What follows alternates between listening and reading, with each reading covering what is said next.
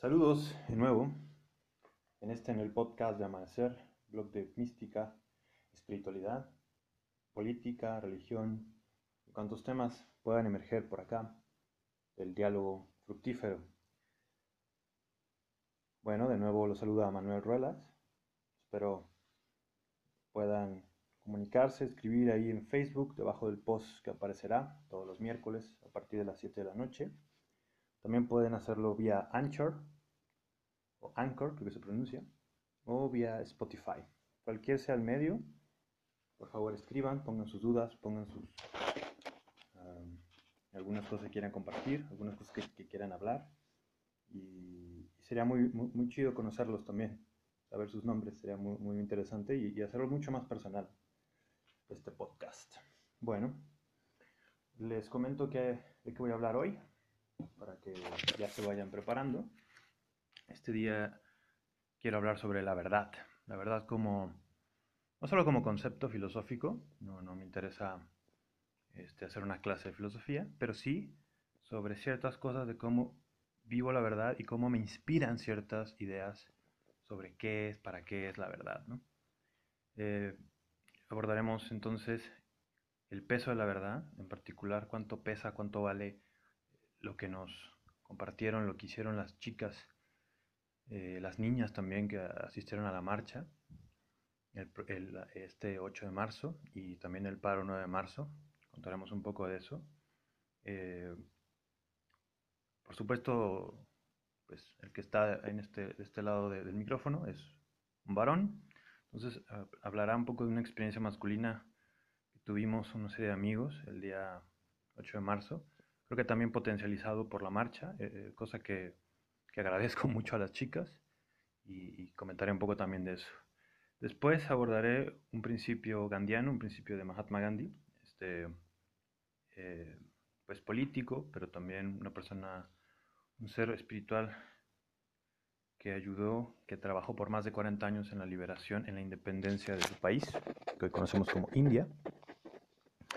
Y a partir de Satyagraha, Satyagraha es esta, él, llamaba así a su concepto, a su, idea vernácula, su idea propia de la India, para hablar de cómo la verdad tiene su propia fuerza, su propio poder. Y a partir de Satyagraha hablaremos de, un voto, un voto que hacen los, los devotos a Vishnu, el Narayan Brat. Hablaremos un poquito de eso. Eh, también ah, haciendo alusión a que Gandhi pertenece a una cultura que, es eh, la de India y tiene propias deidades y formas de ver el mundo. ¿no? Y por último abordaremos una cosa, un Odu, que se llama Osa Otura, que pertenece a la, al, al, Ifá. es un oráculo, es un corpus adivinatorio, es un corpus también de sabiduría de las religiones en general de la costa africana, como Nigeria, Angola, y, sobre todo cuando llegó a América, a Brasil o Cuba. Bueno, de eso se va a tratar hoy. Espero les guste. Por favor, comenten y vamos a pesar esto. ¿Qué quiere decir con el peso de la verdad? Eh, la verdad, más allá de decir yo tengo la verdad y tú no, lo que intento decir es que la verdad se sostiene, la verdad pesa en ese sentido. La verdad exige que tú la cuides, como si fuera un bebé, como si fuera alguien que por sí solo es muy débil. En ese sentido, yo creo, voy a darle ese cauce. Por ejemplo, lo que vimos el 8 de marzo fue caminar por la verdad. La verdad es que este mundo es injusto, este mundo es machista, violento, es un pésimo lugar para habitar siendo mujer. Eso, esa, esa seguridad, esa verdad, no solamente bastaba con que las chicas y también nosotros, los hombres, lo tengamos en la cabeza. Hace falta empoderarlo, darle cuerpo, en este caso darle pies, ¿no? Eso fue la marcha, darle, darle un peso de... Ustedes vieron las cifras en los medios, de la cantidad que X que, se imaginan. Esa es, esa es la fuerza de la verdad, ¿no? 200.000 personas, tal vez otros millones y millones de pensamientos, también está ahí esa fuerza de la verdad, de que hay algo injusto, que hay algo inhumano y que no es posible soportar el silencio. Ese es el peso de la verdad. Es un peso que exige de nosotros, que nos va a dar miedo. Tuve la oportunidad de hablar con varias amigas y a todas, ninguna sola, se escapó del miedo, ¿no? Pero al mismo tiempo estaban ahí. O sea, no, no fue un miedo para ocultarse, sino fue un miedo para poner peso y decir lo importante que es la verdad. La verdad da miedo también en ese sentido, porque pide todo de nosotros, particularmente el cuerpo. Entonces, en esta marcha, que, me pareció que, por ejemplo, acá en Guadalajara se sintió un ambiente muy, muy fuerte, muy... Mm, al mismo tiempo que desesperanzador, porque sabemos que, el tema es muy complicado. Ah, al mismo tiempo como con mucha energía que me parece que podemos aprovechar en el buen sentido. Y pasó algo muy curioso acá en casa. Eh, estaban la, familia de, un amigo y estaba aquí su esposa. Y uno de, digamos, su marido empezó a platicar o a preguntar qué, era el machismo y este tipo de preguntas que se propician también a causa de, del gran movimiento mediático que ha sido el feminismo, ¿no? Y entonces, un poco en esa plática, eh, y quiso intervenir la esposa de él y, digamos, no fue escuchada, ¿no? Y todos fue así como, oh demonios, de nuevo fuimos los orangutanes que no pudimos escuchar a esta mujer. Entonces logramos un poco como calmar nuestro ímpetu estúpido y, le pedimos a ella que si por favor venía y nos explicara y por favor eh, pues le diéramos toda la importancia, ¿no? Entonces esa fue la primera lección del domingo. Ah, muy rápido te das cuenta de lo estúpido que estás. Eso es importante. Y bueno, nos ayudó ahí su concepto, sus ideas, su, voz. Y justamente ella ya se iba a la marcha, ¿no? Entonces ahí se fue con su niña y, nos despidieron. Y poco después eh, quedamos cuatro hombres, amigos todos, o bueno, conocidos por años, entonces decidimos ir al parque, ¿no? Y en el parque había mucha tensión, había... Eh, cada quien estaba por su rumbo, algunos querían una actividad más física, otros traían por ahí un ukulele. Y para terminar, logramos un poco callarnos, escucharnos, en ese sentido ser más femeninos, ser o aprender un poco, yo creo que también la influencia de la ciudad, de, de esto que llaman la sororidad, de esta fuerza que las mujeres entienden de estar juntas, nos, nos pegó, nos pegó en el ego, nos humilló. Eh, y pudimos poquito, al final, rezar, pedir por, nosotros, por ellas, por, por, porque prontamente estamos en, en, un lugar donde no queremos estar, ¿no? Entonces pedimos siempre por, por salir de esa condición que no queremos estar. Eso fue, eso ocurrió el domingo. Y creo que también fue parte de esta de este peso de la verdad que, las chicas estaban empoderando y están empoderando. Me paso ahora entonces a platicarles sobre el Satyagraha, que es un concepto que adoptó Mahatma Gandhi, o Moharandas Gandhi, que, en realidad es un nombre, el otro es un epíteto, Mahatma es gran alma. Y bueno, este señor eh, fue inspirado al principio de su vida por escritos más bien legados al cristianismo o digamos a Occidente. Pero cuando vuelve a su país, eh, ya digamos siendo un adulto, se da cuenta que su país, su cultura, su universo, tiene su propio lenguaje para denominar, pues digamos, prácticamente lo mismo, ¿no? La fuerza de la verdad, él de la denominó, que es Satya, que es verdad, y Graha, que indica como esta cualidad de fuerza, esta cualidad de de que es resistencia. Él, tenía, él escribe en su autobiografía que había puesto el nombre de resistencia pacífica o resistencia pasiva, pero no quedaba muy bien en el contexto indio. En el contexto indio apropió este gran concepto que, digamos, eh, está unido a, la cultura del sánscrito, que es la unión de satya, que es verdad, y raja, ¿no?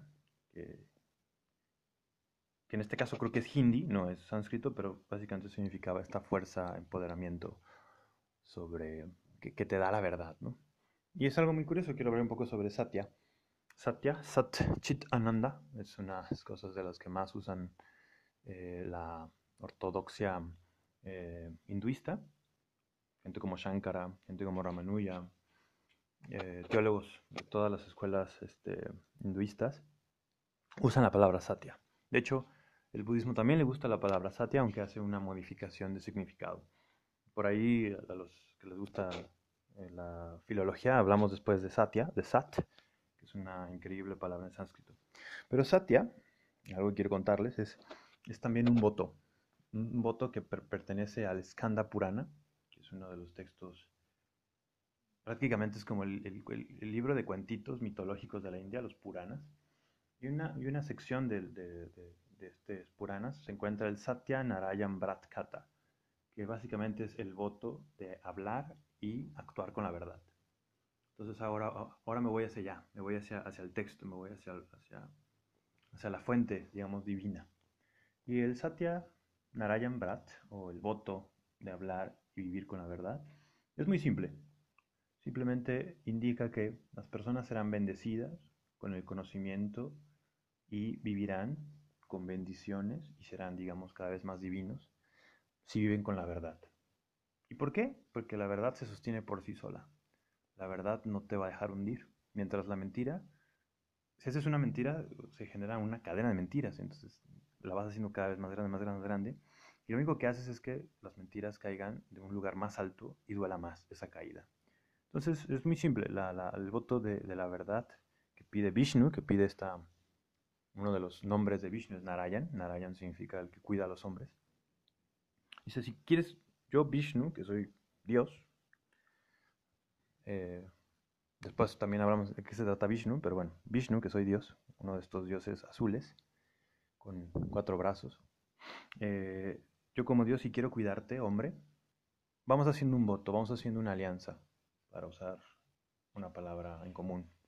Y esta alianza es, si vives con la verdad, si vives con este principio divino del Satya, entonces tú puedes vivir como los dioses, tú puedes vivir como yo, tú puedes, no hay, no hay duda de que ya estás viviendo, digamos, en el cielo, estás viviendo en la gloria, ¿no?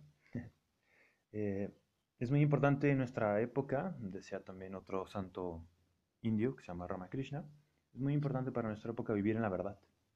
Tal vez sea la, cosa que más, el voto que más tenemos que cuidar en esta época es la verdad.